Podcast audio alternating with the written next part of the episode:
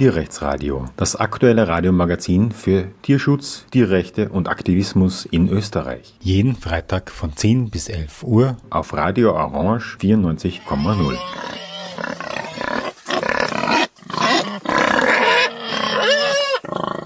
Ja, hallo zum Tierrechtsradio. Der Verein gegen Tierfabriken hat eine neue bundesweite Kampagne ausgerufen und zwar für die Abschaffung des Vollspaltenbodens in der Mastrinderhaltung. Und das ist jetzt vielleicht für manche Menschen verblüffend. Einerseits, weil man das Kapitel Vollspaltenboden vielleicht für beendet empfunden hat, gibt es doch dieses, wenn auch ähm, ein bisschen langwierige Übergang bei den Schweinen. Und andererseits assoziieren die Menschen, habe ich mitbekommen, mit Rindfleisch doch Weidehaltung, vielleicht auch Almhaltung. Und dass da wirklich so viele Tiere Rinder nämlich auf einem sogenannten Vollspaltenboden stehen, ist doch wieder überraschend. Und insofern ähm, bin ich gespannt, was aus dieser Kampagne wird. Und darüber wollen drei Personen mit mir jetzt sprechen, die sich in dieser Kampagne engagieren. Hallo und willkommen und danke für eure Zeit. Hallo. Hallo. Hallo. Ja, ähm, wer von euch möchte beginnen zur Frage, warum unbedingt den Vollspaltenboden beim Mastrinder? Ja, du hast es eigentlich eh schon gesagt. Das ist ähm, bei den Schweinen der Vollspaltenboden ja jetzt jahrelang quasi war das das bestimmende Tierschutzthema.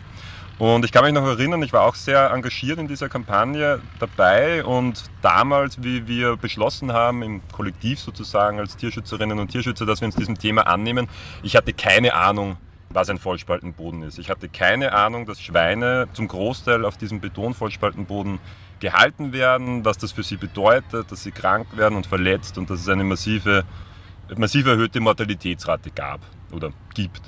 Und bei den Rindern ist es in vielerlei Hinsicht sehr ähnlich. Also ich hatte auch de facto eigentlich ähm, nur wenig Berührungspunkte mit der Mastrinderhaltung bis, bis jetzt eben. Und ich glaube, dass es auch vielen Menschen äh, nicht bewusst ist und nicht bekannt ist in Österreich, dass der Großteil der Mastrinder, also von dem das das Fleisch, das klassische Rindfleisch kommt, dass die Menschen meinen essen zu müssen, dass die eben auch auf Vollspaltenboden gehalten werden. Und da, haben wir wiederum im, im gemeinsam beschlossen, dass das jetzt eigentlich ähm, ein guter Zeitpunkt wäre, uns diesem Thema anzunehmen. Noch dazu, weil ja das Wort Vollspaltenboden zumindest ähm, rudimentär oder zumindest bei einigen Teilen der Bevölkerung jetzt schon irgendwie ein Begriff ist und vor allem in der Politik ist ein Begriff. Also das ist ja fast noch vielleicht, na, ist nicht wichtiger, aber es ist auch sehr wichtig, dass es äh, in der Politik ein, ein Thema schon ist und darauf kann man aufbauen und darauf kann man ähm, vielleicht den nächsten Tierschutzerfolg dann einfahren. Man würde also davon ausgehen, dass Vollspaltenboden allen Menschen bekannt ist, zumindest der Schweine-Vollspaltenboden. Biene, vielleicht kannst du uns erzählen, was ist ein Vollspaltenboden für diejenigen, die das noch nicht wissen und insbesondere, wie schaut der Vollspaltenboden für Mastrinder aus? Also ein Vollspaltenboden, ähm, das Wort setzt sich zusammen halt, weil alles vom Boden ähm, Spalten hat. Ein Teilspaltenboden wäre, ein Teil des Bodens hat keine Spalten, also zum Beispiel nur Beton oder irgendeine andere Art von Unterlage. Ähm, man kann sich das vorstellen wie einfach ja, ein Betonboden, in dem halt ähm, in gewissen Abständen so ganz ja, scharfkantige Spalten eingelassen sind.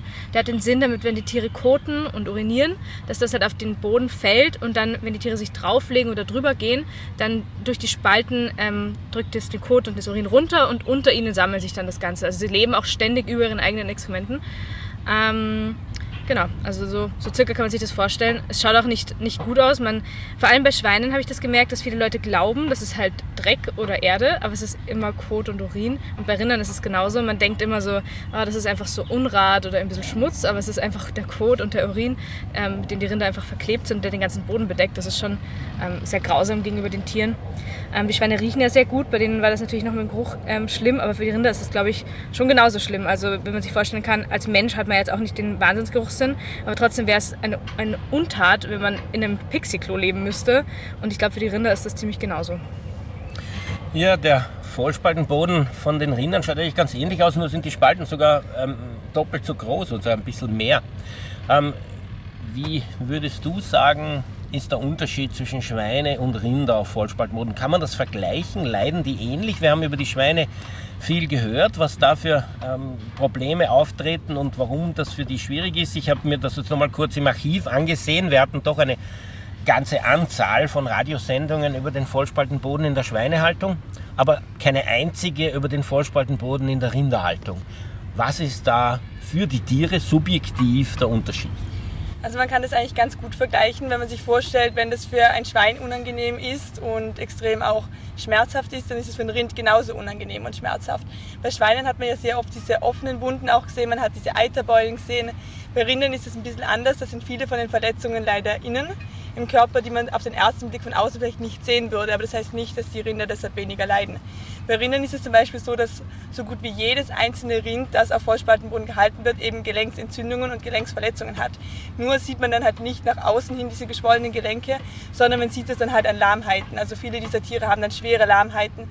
Sie tun sich unglaublich schwer beim, beim Aufstehen, beim Hinlegen. Also man sieht einfach auch diese, diese psychischen Schmerzen, die diese Tiere haben, weil sie eben auch einfach in ihrem Ruheverhalten ähm, gehindert werden. Und eben genauso auch die anderen Sachen, wenn man sich anschaut, allein diese unhygienischen Zustände, dass sich die Tiere eben in ihren eigenen Kot legen müssen, wenn sie dann doch eben auch offene Verletzungen haben, wie bei den Schweinen, führt das genauso wie bei den Rindern auch dann zu Entzündungen und zu schmerzhaften Wunden. Vollspaltenboden, du bist doch einmal 24 Stunden draufgelegen. Zwar war das ein Schweine-Vollspaltenboden, ich glaube sogar ein Ferkel-Vollspaltenboden, also sozusagen die harmlos Version. Bei dreieinhalb Zentimeter Spaltenbreite wäre es vielleicht noch schlimmer, aber was sind deine subjektiven Eindrücke gewesen? Genau, das war vor, ich weiß gar nicht drei Jahren, habe ich im Sommer circa, war ich mit einer anderen Tierschützerin am Wiener Stephansplatz auf, auf so einem Schweinevollspaltenboden und es, wie du sagst, also die Spalten waren sehr schmal. Ich glaube, die waren so einen oder 1,2 Zentimeter breit. Bei den Rindern sind es ja dreieinhalb Zentimeter. Und ja, es war am Anfang war es ja noch alles irgendwie eitel Wonne, Sonnenschein. Und, aber nach wenigen Stunden hat man dann schon gemerkt, wir waren auch barfuß, ich und diese Aktivistin und kurze Hose, kurzes Shirt, weil es im Sommer war. Und man hat dann schon nach kurzer Zeit gemerkt, dass, ähm, ja, dass es unangenehm ist. Es ist halt ständig hart und wenn man da auch kniet ein bisschen oder wenn man seitlich probiert zu liegen, wenn man mit dem Beckenknochen auf diesem steinharten Boden liegt, das ist immens schmerzhaft. Und vor allem in der Nacht ähm, war es dann so, dass ich eigentlich keine angenehme Liegeposition gefunden habe, dass ich eigentlich de facto so gut wie nicht geschlafen habe, weil es so schmerzhaft war. Und ähm, am Ende nach diesen 24 Stunden hatte ich auch, also nicht nur so Hautabschürfungen, weil der Betonboden ist ja sehr rau und auch diese scharfkantigen Spalten, da reißt man sich schnell mal die oder schürft sich die Haut auf, sondern ich hatte auch wirklich Hämatome an den Knien und, und am, am Becken. Also wenn man sich vorstellt, dass so ein, ein Lebewesen, sei es jetzt ein Schwein oder ein Rind oder ein Mensch, ganz egal, wenn dieses Lebewesen wirklich nicht nur, also ich habe ja gehen können nach 24 Stunden, aber wenn ein Lebewesen wirklich gezwungen ist, seine Existenz auf diesem Boden zu verbringen, es ist absolut, es ist eine Folter, muss ich sagen, und es ist absolut nichts, was man irgendwie als tierschutzadäquat bezeichnen kann. Also ist, sie verletzen sich dadurch im Mittel, eh schon wie es angesprochen wurde, im Mittel ist quasi, kann man sagen, jedes Rind hat eine Verletzung aufgrund dieses Haltungssystems. Es ist nicht physisch angenehm, was es eigentlich, ja, was der Bodenuntergrund eigentlich sein sollte Schweinen, ja. Ähm, hast du Filme, Fotos, Aufnahmen, vielleicht auch eine persönliche Erfahrung mit so einem Mastrinderstall und kannst du uns da Eindrücke schildern? Wie schaut das ungefähr aus? Also ich finde so ziemlich schlimm ist die Enge, die die Tiere haben. Also das ist einfach, es ist einfach wahnsinnig eng, wenn man, also ich habe Filme und Fotos gesehen und ähm, manchmal weiß ich gar nicht, ist es überhaupt ein Vollspaltenboden? Wenn die Tiere alle liegen, dann sieht man nämlich kein bisschen mehr vom Boden. Und oft ist es auch so dreckig, dass, dass die Spalten fast schon verklebt wirken und sowas. Also das ist schon schlimm. Die, die Enge ist schon wirklich sehr schlimm. Ich merke auch, also was, was ich ähm, auch so den Unterschied zwischen Rindern und Schweinen sehe, ist, dass die Rinder sind einfach so viel schwerer und die tun sich wahnsinnig schwer, halt auf ihre Knie zu steigen und dann aufzustehen oder sich niederzulassen. Und da merkt man halt, dass dieser sehr, sehr harte Boden halt total schlecht für ihre Gelenke ist, wegen dem hohen Gewicht, das sie halt haben. Also die wiegen ja mal am Ende quasi über 700 ähm, Kilo und das ist halt dann schon da auf und ab, also aufstehen und sich hinsetzen ist dann schon was anderes anderes. Ähm, Schlimme sind halt auch die, man merkt halt durch die Enge auch, dass sie sich gegenseitig verletzen im Sinne von, sie treten sich gegenseitig auf den Schwanz, der halt schon sehr lang ist. Ähm, dadurch gibt es irgendwie so Verletzungen im Gegensatz zu den Schweinen, die haben sich ja gegenseitig relativ ähm, oft irgendwie angeknabbert und halt ähm, gegessen. Das machen die Rinder jetzt nicht, weil die halt, ähm, ja, die sind halt nicht so omnivor wie jetzt die Schweine. Die sind rein vegan. Genau. und sehr ähm. stark für diejenigen, die glauben, das ist, schließt sich aus. Genau, und das, das ist halt so, das merkt man halt schon stark. Also auch, und auch wieder diese, diese dieses Bildnis, das eigentlich so oft von Rindern zu sehen ist, dass man glaubt, die leben auf der Weide, dass man glaubt, die haben irgendwie ein Stroh oder einen Tretmiststall oder sonst irgendwas. Und dann die Realität auf den Rinder, auf den Vollspaltenboden, das ist schon, schon sehr arg mitzusehen. Auch die Vorstellung, dass die halt immer da drinnen sind. Also in so einem System, in so einem Vollspaltenbodenstall, die werden halt immer so von Bucht zu Bucht getrieben, je nach Alter. Und am Schluss sind sie quasi ähm, wenn sie kurz im Schlachtalter sind, ähm, ganz am Ende von, den, von, diesem, von diesem System. Ähm, aber es ist schier, also es ist wirklich, ja, es ist schon sehr, sehr schlimm, das anzuschauen. Kannst du uns vielleicht sagen, was ähm, ist eigentlich mit Mastrinder gemeint und wie groß ist dieses Problem? Wie viel gibt es da etwa? Wie viel stehen auf Vollspaltenboden? Kann man das eigentlich herausfinden? ja, also mit Mastrindern ist gemeint, also es gibt ja einfach diese große Gruppe der Rinder und dann gibt es die Milchkühe, was den meisten Menschen was sagen wird, das sind auch meistens die, die man, die man äh, auf die Almen treibt oder auf, auf einer Weide sieht.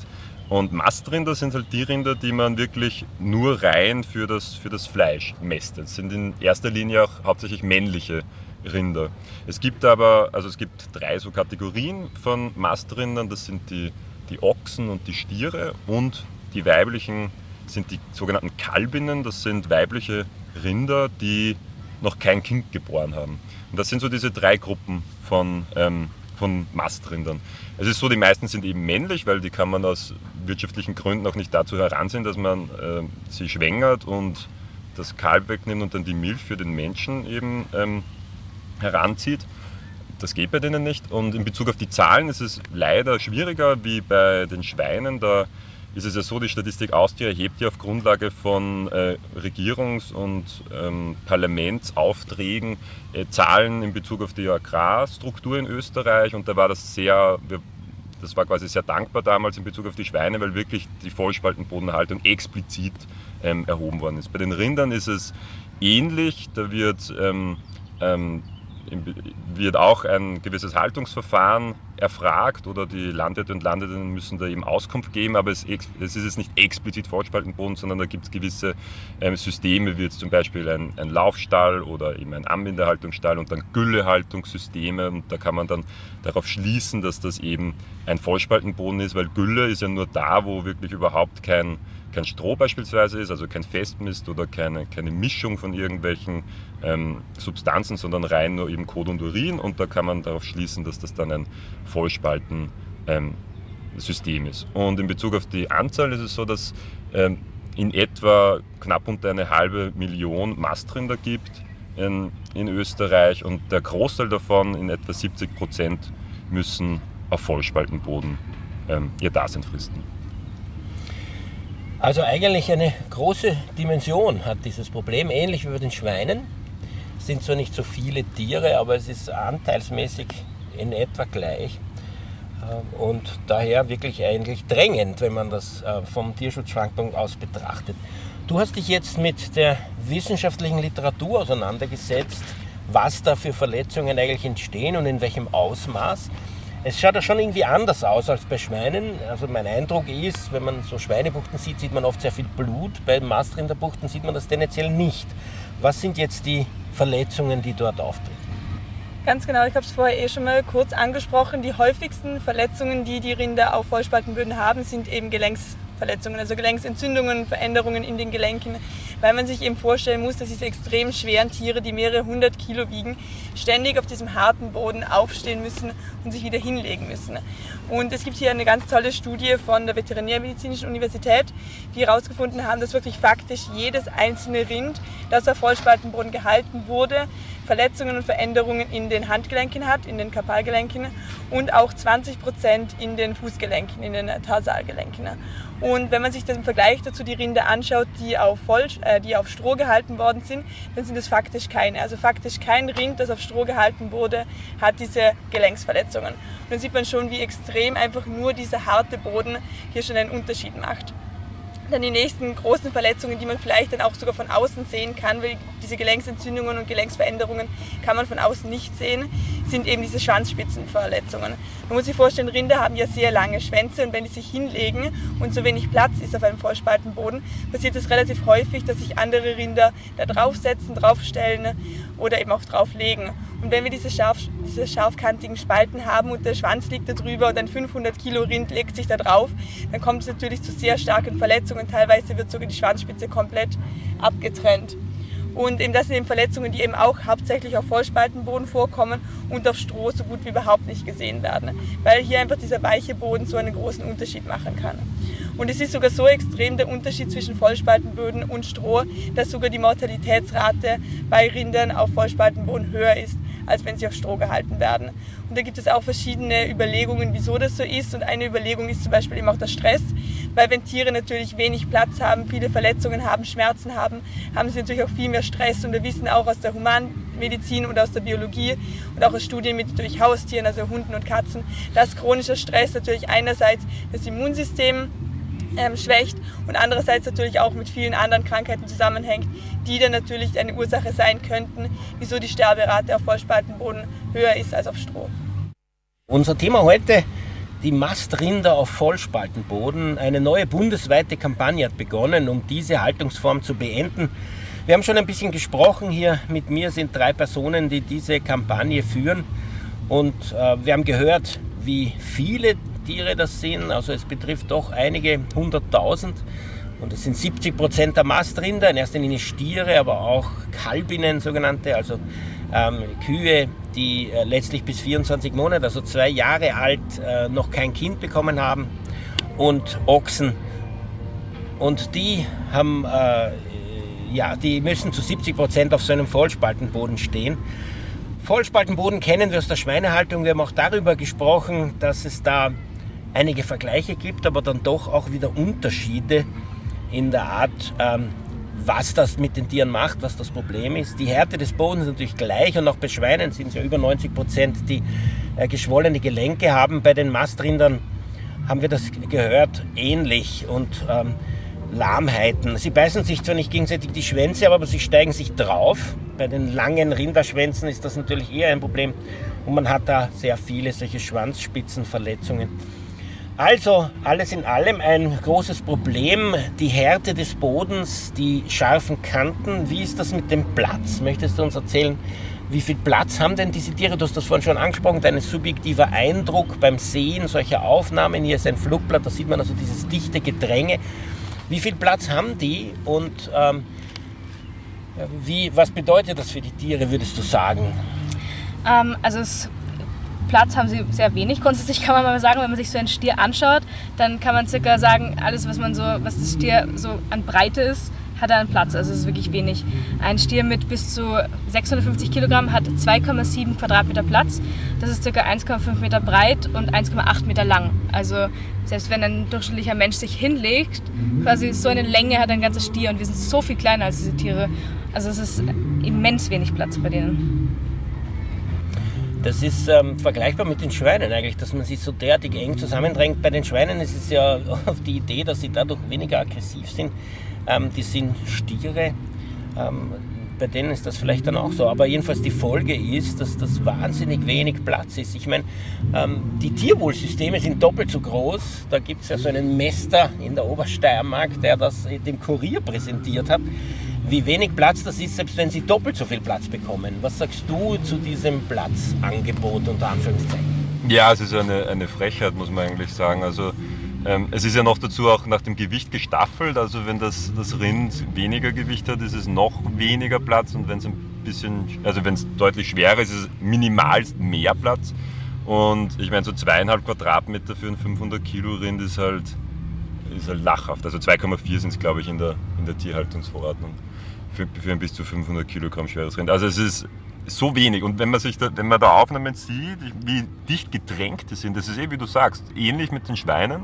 Diese Lebewesen kommen nie zur Ruhe, man kann nie weggehen. Immer sind andere da, die einen irgendwie nerven oder die man hört oder die neben einem essen oder die gerade aufstehen und über einen drüber stolpern. Und man ist wirklich so im Dauerstress. Also wir Menschen, wir, wir die, die, meisten von uns zumindest, wir können sagen, okay, ich, ich halte es nicht mehr aus und ich gehe jetzt heim und ich lege mich in mein Bett und habe meine Ruhe und kann weich liegen, aber ein Rind oder auch ein Schwein, aber in diesem Fall eben die Rinder, die können nicht weggehen. Die sind immer umgeben von ihren Artgenossen, immer auf steinhartem Boden, immer müssen sie darauf liegen, schlafen, essen, aufs Klo gehen und ich meine, das ist sowas von barbarisch, wenn man sich das einfach nur vorstellt. Wenn man sich vorstellt, wenn wir Menschen so leben müssten. Kein Mensch würde so leben wollen und auch kein, nicht, kein anderes Tier will so leben. Was sagst du jetzt zu dem Umstand, dass die dort ja vier bis fünfmal, nein, fünf bis sechsmal, muss man sagen, so lange leben müssen wie, wie die Schweine. Das ist ja eigentlich Ja, ja, es ist, es ist natürlich, es, es, es verlängert natürlich diesen, diese Dauer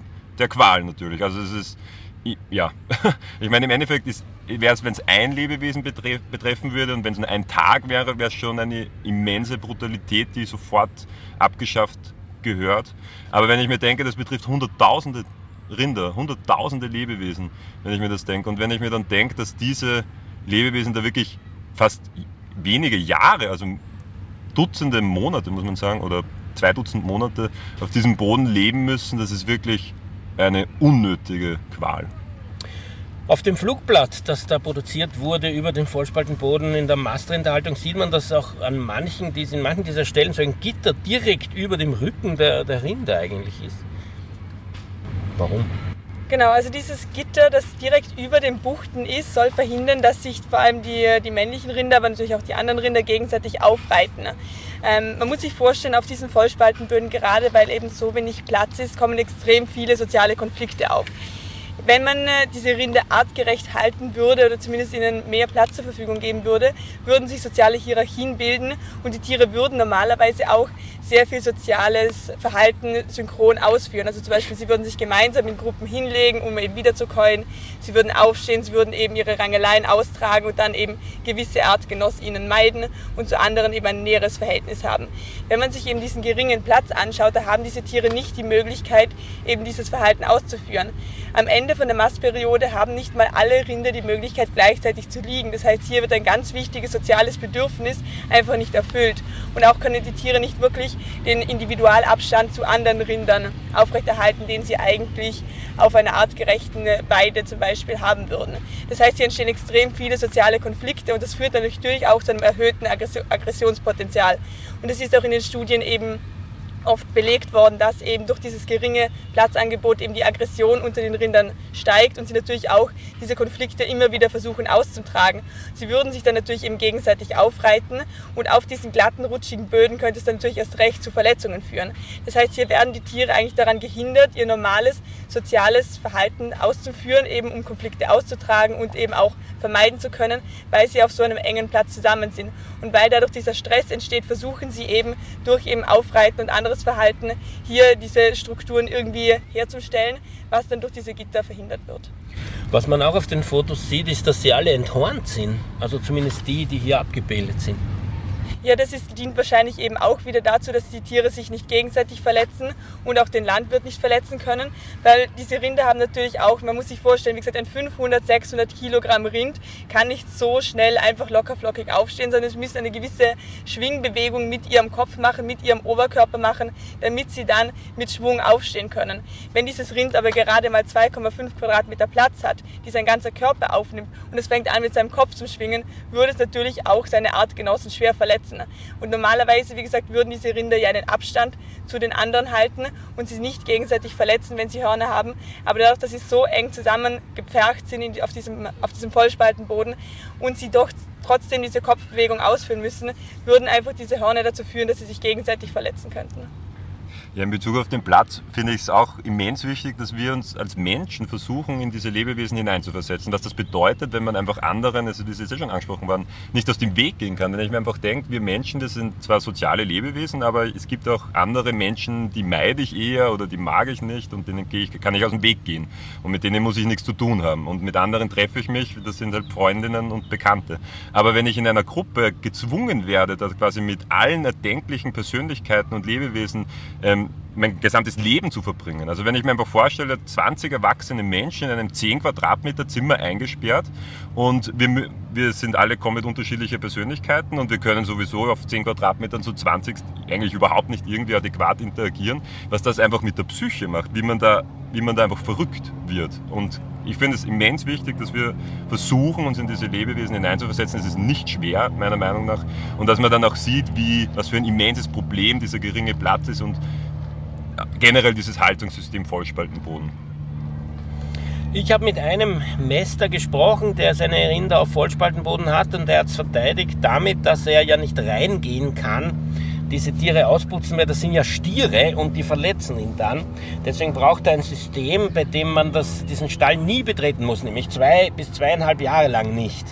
Das muss man bedenken. Andererseits sagt er, man kann diese Tiere auch nicht rausbringen oder auf eine Weide stellen, weil es eben Stiere sind, die dann alle möglichen Kämpfe ausführen und er sich als Mensch dort nicht hintraut. Dazu hat er gesagt, ähm, wenn die dann, äh, also der Stall ist so eingerichtet, dass sie im Alter von einer Bucht in die andere wandern und da werden sie einfach mit äh, den Metallgittern geschoben. Er sagt also, diese Tiere kommen nie aus dem Buchtensystem hinaus, bis sie in den Schlachttransporter hineingeschoben werden, weil das einfach aus Angst gar nicht geht, weil sie so stark sind und potenziell gefährlich. Was sagt ihr dazu, zu dieser Argumentation? Also ich finde es einerseits sehr traurig, dass wenn man äh, sagt, dass man Angst vor gewissen Tieren hat, dass man sie erstens überhaupt hält und dass das auch als Ausrede verwendet wird, um sie dann eben so extrem grausam zu halten. Es gibt nämlich auch Positivbeispiele, wo diese Rinder eben in Tretmissstellen oder in, größeren Laufstellen gehalten werden, teilweise sogar mit Weidezugang, wo die Landwirte auch keine Probleme haben. Oder natürlich muss man mit großen, imposanten Lebewesen natürlich auch vorsichtig umgehen. Natürlich kann es immer ein Risiko sein. Aber andererseits führt natürlich genau auch dieses Haltungsproblem auf Vollspaltenboden bei dieser Enge zu eben einer erhöhten Aggression. Man muss sich vorstellen, diese Rinder würden ja normalerweise, oder zumindest die Vorfahren dieser Rinder, würden viele Kilometer am Tag gehen, würden also sehr viel Bewegung haben. Und wenn man sich eben auch vorstellt, dass dieser ganze emotionale Stress, dann dieser, diese Unmöglichkeit, sich eben adäquat bewegen zu können, führt natürlich zu extrem viel aufgestauter Energie und aufgestautem Aggressionspotenzial, wo das dann natürlich auch gefährlich für den Landwirt oder die Landwirtin sein könnte. Aber dann heißt es doch eigentlich in erster Linie, dass man hier grundlegend etwas am Haltungssystem ändern soll und nicht nur das als Rechtfertigung verwenden sollte, dass man Angst vor den Tieren hat, sie deshalb so eingepfercht zum Halten. Jetzt haben wir das bei Schweinen oft gehört und bei Mastrindern wird es ähnlich sein, dass die Leute sagen, ja, wie denn sonst? Was kann man denn machen? Ist doch alles viel zu teuer, ist doch unmöglich. Ähm, was gäbe es denn für Alternativen? Wer von euch kann uns darüber äh, unterrichten? Immerhin ist es ja so, dass äh, 70 Prozent sind viel von Mastrindern auf Vollspaltenboden sind, aber gleichzeitig heißt das 30 Prozent sind es nicht. Laut Bio Austria sind 22 Prozent der Mastrinder oder überhaupt der Rinder, muss man sagen, ähm, sind wahrscheinlich in erster Linie Kühe, sind ähm, 22 Prozent sind Bio, in Biohaltung, die natürlich nicht auf Vollspaltenboden sein dürfen, aber es muss offensichtlich auch einen relevanten Anteil an kommerziellen Nicht-Vollspaltenboden äh, Mastrinderhaltungen geben. Was gäbe es da für Alternativen? Also grundsätzlich gibt es ja ziemlich viele Haltungssysteme bei Rindern. Das ist ein bisschen anders wie bei Schweinen. Da hatte ich so, sagen wir so, das, auch das Gefühl bekommen, da war halt hauptsächlich so ein System, das Vollspaltenbodensystem, dann ein Teilspaltenbodensystem und dann ein, ein Biosystem. Und das waren so die drei Hauptdinge, ähm, die es halt bei Schweinen gab und dann halt noch einzelne bessere ähm, Haltungssysteme. Bei Rindern gibt es aber viele verschiedene Arten. Es gibt Tretmissstelle, es gibt ähm, ganz viele verschiedene ähm, Sachen, der denen halt unterschiedlich viel Stroh benutzt wird als Einstreu. Es gibt welche mit ähm, einem, einem kurzen, also einem ganz kleinen Freiraum für die Rinder quasi. Ähm, also es gäbe auf jeden Fall Alternativen und die sind auch schon sehr etabliert. Ähm, vor allem ein System mit einer Art Teilspalten, wo ähm, quasi, das kann man sich so vorstellen, dass es eine Bucht ist, in der jedes Rind halt auch sehr viel mehr Platz hat als jetzt auf dem Vollspaltenboden. Ähm, da, wo die Rinder essen, da ist schon Spaltenboden, weil die Rinder oft gleichzeitig essen und aber auch dann koten oder urinieren. Ähm, aber sie können dann quasi weggehen von dem Essensplatz ähm, nach hinten in dem Teil der Bucht und dort ist für jedes Tier ähm, so mit, mit so Gittern ein bisschen abgetrennt eine eigene Liegefläche, wo jedes Rind quasi ähm, Platz hat, um sich gemütlich hinzulegen und das ist tief eingestreut mit Stroh. Das ist sicher eine Alternative, die ganz gut ist und die auch schon etabliert ist. Ähm, ja, natürlich geht es auch immer sehr viel besser mit halt ähm, Weide und Bio und halt sehr viel Auslauf und so weiter. Aber es gibt auch ganzjährige Weidehaltung, sollte man betonen, weil man, man oft so tut, das ist ja unmöglich, in Österreich liegt ja Schnee und so weiter. Also Es gibt einige mit ganzjähriger Weidehaltung. Ähm, ich wollte jetzt vielleicht noch persönliche Erfahrung beisteuern, weil ich war jetzt, glaube ich, dreimal bei Tretmiststellen mit Mastrindern, vor allem Ochsen, Kalbinnen und auch ein paar Stieren und habe da gesehen, also wie das ausschaut. Und das kann ich kurz schildern. Also der Stall ist jedenfalls mal sehr, sehr offen mit viel Licht und Luft, weil eben viel Stroh drin ist und dann potenziell eben einiges an Strohstaub entsteht. Äh, das macht den Rindern aber nichts, weil sie haben eine Wohlfühltemperatur, die eben deutlich unter 20 Grad liegt und auch in die Minusgrade gehen kann. Sie vertragen das also leicht. Und äh, der Stall besteht aus zwei Seiten, in denen Tiefstroh eingestreut wird und die so 5% geneigt sind Richtung Stallmitte. Und in der Mitte ist eine Betonstraße, oder auch eine Spalt, gespalteten, äh, mit Spalten versehene Betonfläche, wo eben so ein Entmister automatisch entlang geführt werden kann. Und die Tiere liegen oder stehen oder gehen auf diesem äh, Strohbereich herum und durch ihre Bewegung und ihr Gewicht schieben sie langsam über die Tage hinweg das Stroh in diese mittlere Gasse, in diese Betongasse hinein, wo es dann eben entfernt wird und durch, weil es verkotet ist, entfernt werden muss. Und ähm, auf diese und man muss halt ständig nachstreuen, nicht? Also solche Ställe haben typischerweise so Strohöffnungen von oben, wo dann aus einem äh, Strohbereich ähm, Heuscheuer von oben äh, Stroh jeden Tag nachgeworfen wird, dass am, sozusagen am, am Wand, auf der Wandseite, auf dem höchsten Punkt dieser geneigten Fläche ständig nachgestreut wird und über die Tage halt dann und das, äh, die Bewegung der Rinder nach unten wandert. Das wäre eine Alternative, die existiert und die wie du gesagt hast, vollkommen etabliert ist und wo man das also sicher machen könnte. Und der Betreiber hat mir erklärt, für 80 Mastrinder hat er einen Arbeitsaufwand von 45 Minuten in der Früh und 45 Minuten am Abend und mehr braucht es nicht.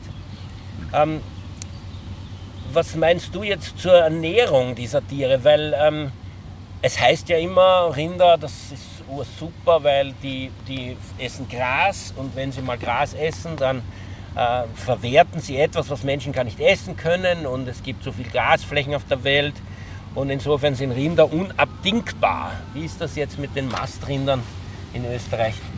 Ja, die Mastrinder sind durch ihre Zucht, durch ihre Zucht auf immens viel Fleischansatz im Vergleich zu jetzt den Milchkühen beispielsweise, die ja gezüchtet sind, dass sie sehr viel Milch geben.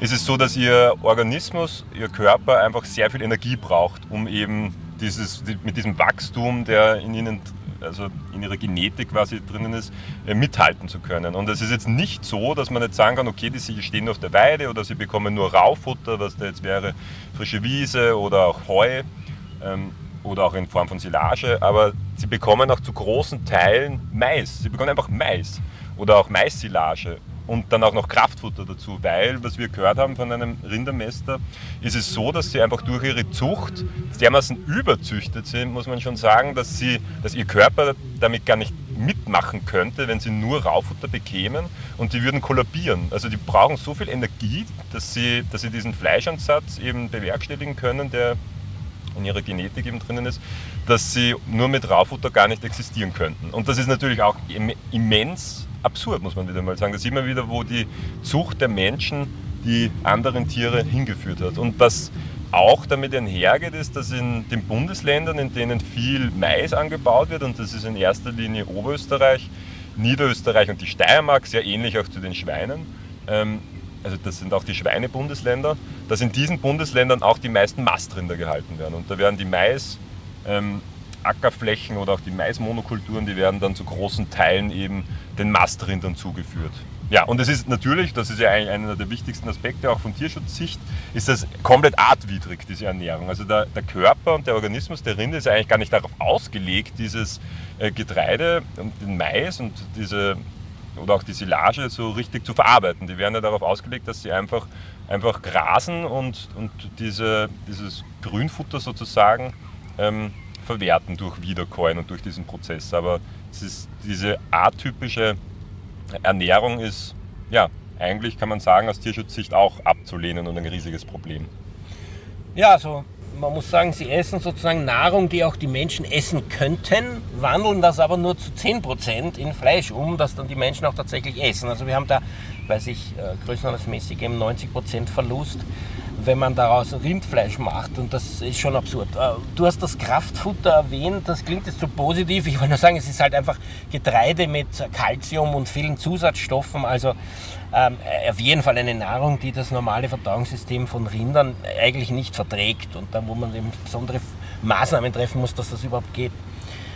Bei der Strohhaltung wird äh, von den BetreiberInnen gesagt, ähm, dass man das nicht so machen könnte oder dass der Vollspaltenboden viel besser ist, weil sich die Klauen abreiben und ähm, auf Stroh wäre das nicht so einfach. Wie siehst du das? Was würdest du meinen, äh, was die Klauenpflege betrifft?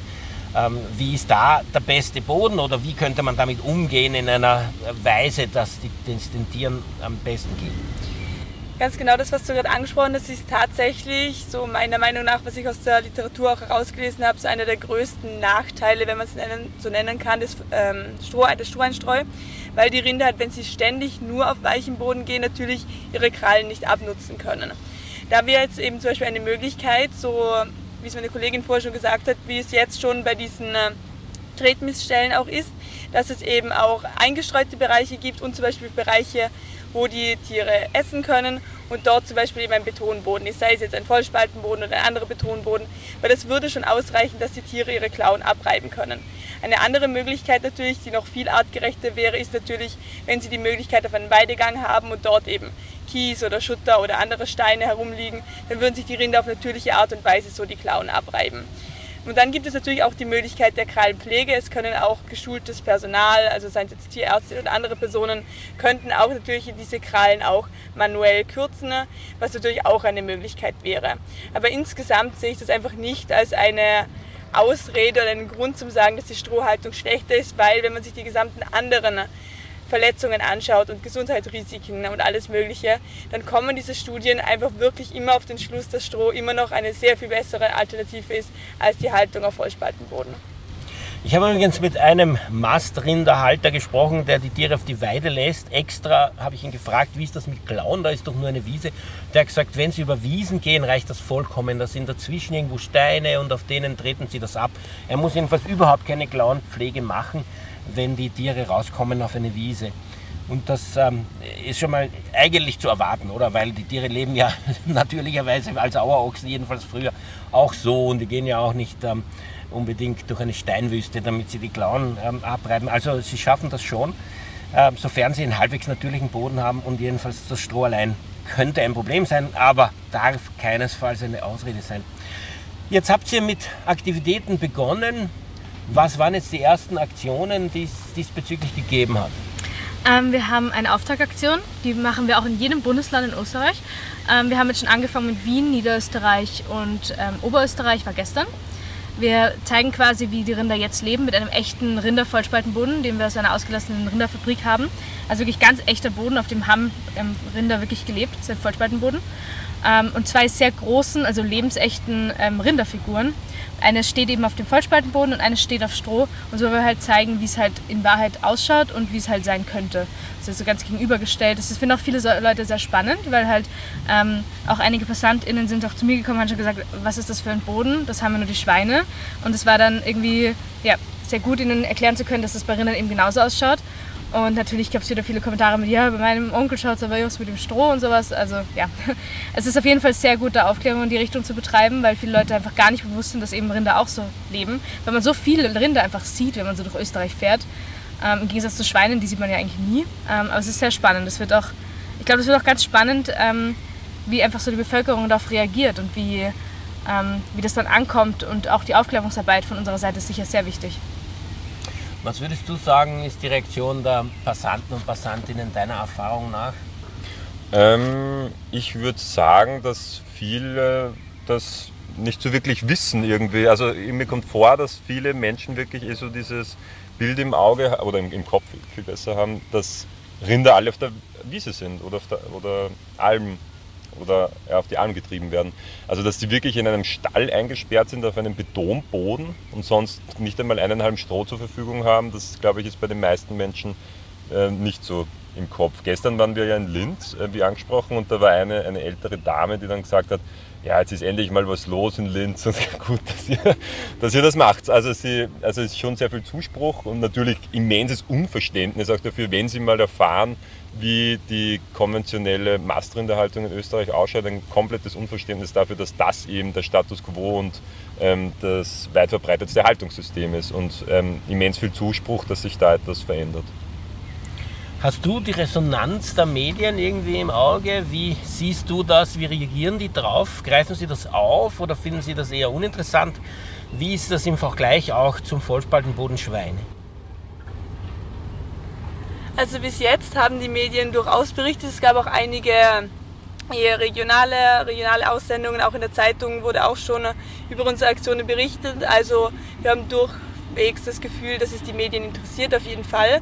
Zu den Schweinen, man kann natürlich noch nicht so viel sagen, weil wir jetzt erst seit knapp einer Woche eben die Aufklärungsarbeit zu den Rindern machen. Bei den Schweinen waren wir schon sehr viel weiter, denn auch ähm, im Laufe der Kampagne wurden dann auch immer wieder andere Aktionen durchgeführt, die natürlich auch sehr viel ähm, Zuspruch von den Medien bekommen haben und hier sehr viel Resonanz auch hatten. Gerade wenn es um die Aufdeckung gegangen ist, die wir bei den Schweinen ja auch gegen Ende der Kampagne sehr viel hatten. Also ich bin schon sehr gespannt, wie die Medien hier auch in Zukunft dann weiter darauf reagieren werden. Was mir, was mir aber schon aufgefallen ist, ich war ja beim Anfang der Schweinekampagne auch schon dabei, wie andere auch, und ähm, ich habe das Gefühl zumindest, dass bei den Schweinen das nicht so aufgenommen worden ist medial. Also ich hatte das Gefühl, dass es... Anfangs. Anfangs, genau, anfangs. Also weil wir sind ja jetzt auch am Anfang und damals bei den Schweinen am Anfang ist mir so vorgekommen, dass das irgendwie niemand interessiert. Also, und jetzt, wir es wurde eh angesprochen, wir haben diese Aktion, mit der wir durch die Bundesländer touren und es war bis jetzt bei allen unseren Halten war mediale Berichterstattung und bei den, Schwein, äh, bei den Schweinen war es ein Bruchteil nur. Also ich, vielleicht ist es wirklich auch, dass, dass auf diesem Thema aufgebaut wird und dass eben das Thema Vollspaltenboden den Menschen was sagt und die merken jetzt, okay, jetzt, jetzt ist da schon wieder was dazu oder ein anderer Winkel vielleicht, aber dass das schon ähm, eine Arbeit ist, die auch auf dieser Schweinevorarbeit aufbaut. Es gab ja auch einige Aufdeckungen in letzter Zeit von besonders grauslichen und unhygienischen Haltungen, wo auch besondere Vernachlässigung aufgetreten ist. Vielleicht gibt es da jetzt auch eine größere Sensibilisierungsphase im Moment in der mhm. Gesellschaft. Mhm. Der Vollspaltenboden in der Mastrinderhaltung ist unser Thema. Eine neue bundesweite Kampagne wurde gestartet. Wir haben gehört, auch mit Aktivitäten in den verschiedenen Landeshauptstädten, zwei lebensgroße Stierfiguren, einerseits auf einem echten, ausrangierten Vollspaltenboden aus der Rindermast, der zwar ähnlich ausschaut wie der Schweineboden, aber doch deutlich, nämlich mehr als zweimal so große Spaltenbreiten hat. Und eine lebensgroße Stierfigur auf einem Strohboden. Wir haben gehört, dass es eigentlich eine positive Resonanz gibt, dass die Menschen das irgendwie auch gar nicht erwarten.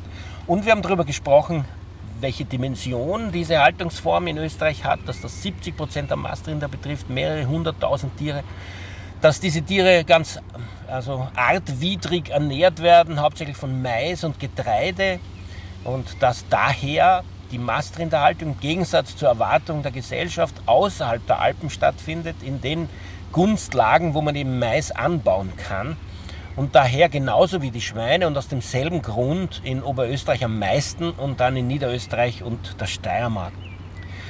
Ja, und wir haben gehört von den Verletzungen, die diese Böden bei den Rindern hervorrufen, teilweise ähnlich, die geschwollenen Gelenke wie bei den Schweinen, teilweise ganz anders, weil statt abgebissenen Schwänzen gibt es äh, Schwanzspitzenverletzungen durch Drauftreten. Äh, Rinder als rein vegane Tiere beißen sich nicht gegenseitig, dafür werden ihnen unter Umständen die Hörner ähm, abgebrannt äh, und sie bekommen ein Metallgitter fast auf Schulterhöhe über die Buchten, damit sie nicht aufreiten können. Das Platzangebot ist ähnlich dramatisch wie bei den Schweinen, nur natürlich als größeres Tier ist es sozusagen verhältnismäßig größer, aber subjektiv für die Tiere eine Katastrophe. So ein 650 Kilo Tier hat gerade mal 2 Meter lang und 1,35 Meter breiten Platz und das bedeutet, äh, dass dieses Tier sich eigentlich gar nicht umdrehen kann. Und wenn die da also dicht zusammengedrängt wie in der Stoßzeit in der U-Bahn in Wien stehen müssen, dann kann man sich vorstellen, was das bedeutet. Noch dazu, wenn sie ja fünfmal oder sogar sechsmal so lange gemästet werden wie die Schweine. Die müssen also unter Umständen bis zu zweieinhalb Jahre in dieser Enge auf diesem Vollspaltenboden stehen, was man sich eigentlich wirklich gar nicht vorstellen kann. Ähm, jetzt hat diese Kampagne begonnen. Wie kann man unterstützen? Gibt es eine Petition? Gibt es eine Möglichkeit, sozusagen mitzuhelfen? Ja, also grundsätzlich alle Infos dazu findet man ähm, auf vgt.at-rinder. Ähm, da wird alles quasi gesammelt, die Historie unserer Kampagne, wie man halt helfen kann. Da kann man die Petition unterschreiben. Ähm, also ja, auf vgt.at-rinder. Was sind die Aussichten der Kampagne, meinst du? Kann man das gewinnen? Und wenn ja, bei den Schweinen hat es drei Jahre gedauert, um eine woglerte Übergangslösung zu finden, wo noch ausgemacht werden soll, wie die Zukunft ausschaut und die Zukunft beginnt 2040. Was erwartest du bei den Mastrindern? Ähm, ja, ich bin natürlich der Ansicht, dass das gewonnen wird von Tierschutzseite. Die Frage ist natürlich, wie lange es dauern wird. Was wir hoffentlich nicht haben werden, ist eine neue Pandemie in den, nächsten, in den nächsten Monaten. Und bei den Schweinen war es ja dann auch damals so, dass das Gatterjagdverbot im Burgenland ähm, gekippt werden sollte und wir damit damals sehr viel Energie da reinstecken mussten. Und die Pandemie war ja mit diesen ständigen ähm, Lockdowns, wie sie geheißen haben, war ja, hat uns ständig so quasi den, ähm, ja, hat uns immer rausgeworfen aus, unserem, aus, unserem, ähm, aus unseren Aktivitäten. Also das wird hoffentlich nicht so sein und wir werden so lange dranbleiben, bis das eben gewonnen ist. Ich will noch darauf aufmerksam machen, dass wir noch ähm, mit unserer Aktion durch die Bundesländer touren und was dann noch auf uns zukommt, ist nächste Woche Dienstag in Innsbruck bei der Anna-Säule in der Maria-Theresienstraße. Jeweils Vormittag. Immer am Vormittag, das ist zwischen 10 und 15 Uhr. So lange werden wir auf jeden Fall dort sein. In Vorarlberg sind wir in Dornbirn ähm, in der Marktstraße am Tag drauf, am 28.06. von 10 bis 12. Am 3.07., das ist ein Montag, sind wir in Graz am Hauptplatz auch von 10 bis sicher 13, 14 Uhr. Und am Tag drauf am 4.7. in Klagenfurt am Heuplatz von 10 bis 12. Wie schon angesprochen, man kann online die Petition unterschreiben. Man kann natürlich auch bei uns aktiv werden. Das wäre das Beste, wenn die Menschen selbst aktiv werden im Tierschutz. Da kann man uns einfach kontaktieren per E-Mail vgt.vgt.at oder man kann es auf Facebook schreiben, auf Twitter und Instagram und ähm, einfach aktiv werden für die Tiere. Reaktion von der Politik gibt es noch nicht. Das ist interessant, weil wenn man zum Beispiel zu Wolf irgendetwas öffentlich sagt, dann schreien alle sofort Wahnsinn, verrückt, sind Spinnen die. Ähm, zu Mastrinder Vollspaltenboden kein Wort, weder von den Landwirtschaftskammern noch von der Branche. Ähm, es ist einmal eine Funktionärin zu einer so einer Aktion geschickt worden, mhm. um so still und heimlich zuzuhören. Ähm, es gab keine Reaktion der AMA, es gab keine Reaktion des Bauernbunds. Wie interpretierst du das? Ich glaube, dass sie, dass sie Angst haben. Ich glaube, dass sie jetzt noch sich äh, überlegen, wie sie jetzt darauf reagieren sollen. Vielleicht haben sie das überhaupt nicht kommen sehen, dass, dass jetzt die Tierschutzseite da wieder auf dieses Thema Vollspaltenboden aufspringt und jetzt den nächsten äh, Lebewesen da helfen will. Also ich glaube, dass da schon noch eine Reaktion kommen wird. Ich glaube, dass sie jetzt noch überlegen, wie diese Reaktion aussehen wird. Und vielleicht schauen sie auch einfach, wer als erstes reagiert, ob die Branche, ob die Politik als erstes reagiert und dann wird der andere Teil wahrscheinlich folgen. Man kann ja nur hoffen, wenn irgendwie gerade erst das Vollspaltenbodenverbot bei Schweinen erreicht worden ist, dass sie halt merken, okay, äh, logischerweise ist es bei Rindern also auch nicht so gut, also verbieten mhm. wir es jetzt auch bald.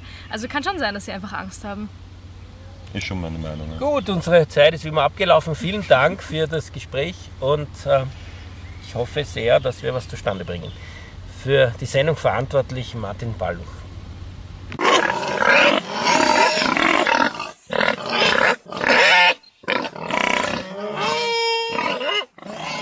Tierrechtsradio, das aktuelle Radiomagazin für Tierschutz, Tierrechte und Aktivismus in Österreich. Jeden Freitag von 10 bis 11 Uhr auf Radio Orange 94,0.